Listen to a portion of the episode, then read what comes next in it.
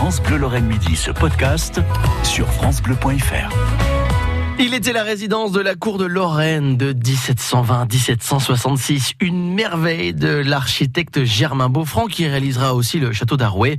Le château de Lunéville était un château ultra moderne à l'époque et regorgé de curiosités toujours visibles aujourd'hui.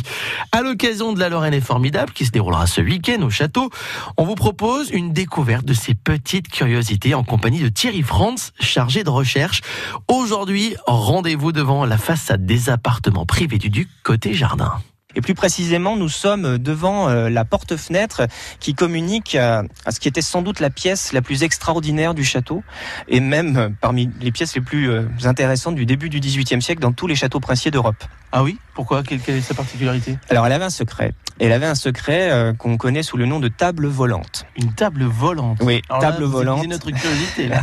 On est en fait devant la salle à manger privée de la famille ducale. Oui, parce qu'on rappelle qu'on est dans ce, ce secteur privé où c'était la vie de famille qui régnait avant tout. Ici. Voilà, ici on est loin de la politique et de la vie de représentation de la cour.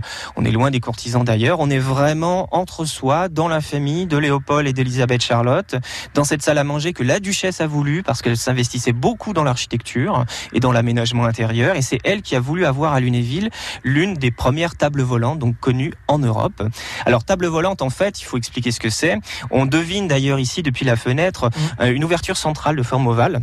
Oui donc au centre du sol. Dans le plancher, une ouverture. Voilà.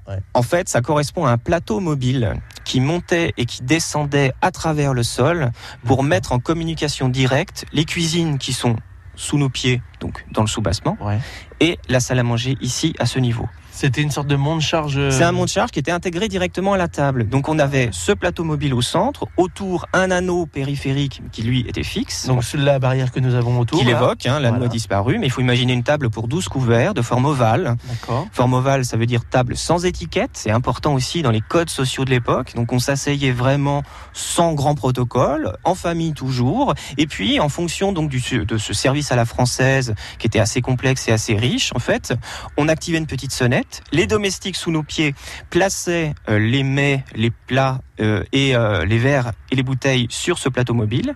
Puis avec un système de contrepoids, de poulies, hein, tout simplement, le, le, tout montait et apparaissait, donc comme par enchantement, les mets déjà servis sur la table. On a connaissance d'autres tables de ce type Oui, c'est une mode.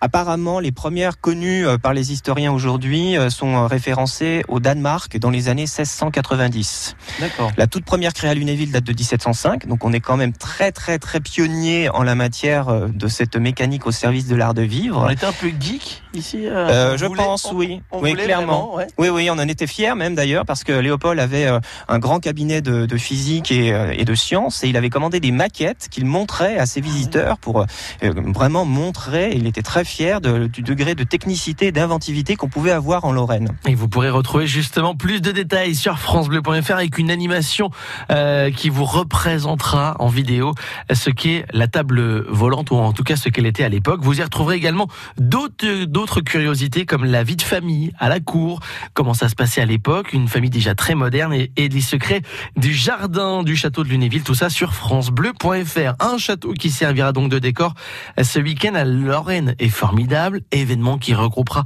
150 exposants, la Lorraine de la gastronomie, du tourisme, des artisans d'art, des créateurs de mode, deux jours de fête qui vous montreront et vous prouveront une nouvelle fois que la Lorraine est vraiment formidable. France Bleu Lorraine, partenaire de l'événement, sera sur place également tout le week-end. France Bleu, Lorraine.